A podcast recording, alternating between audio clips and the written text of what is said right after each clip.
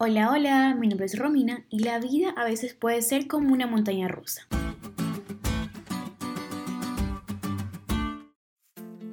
¿Cuántas veces dejamos de depender de Dios porque las cosas no salen como queremos?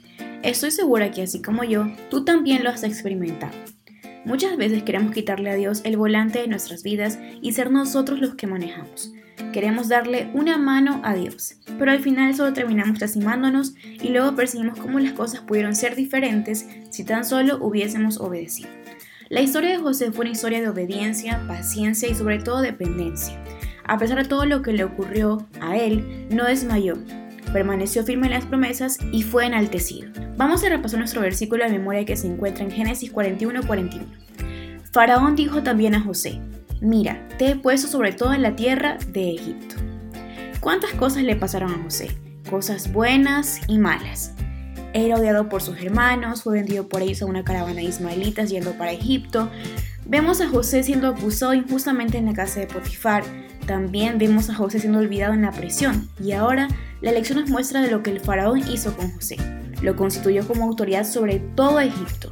Nadie era más grande que José solo el faraón. Él era el segundo hombre más importante de Egipto. ¿Cuántas cosas pasaron con José?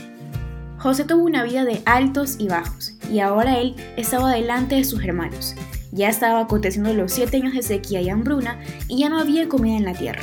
Entonces los hermanos vinieron a Egipto para comprar comida.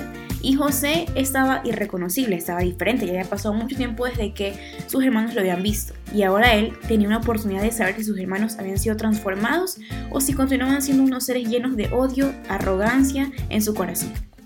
José tuvo la oportunidad e hizo algunas pruebas para saber si ya habían sido transformados.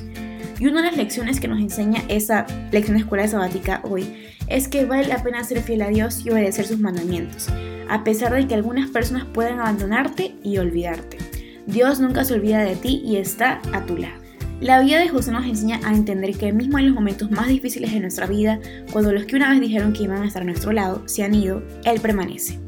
Hoy te invito a aprender a depender de Él a pesar de las circunstancias.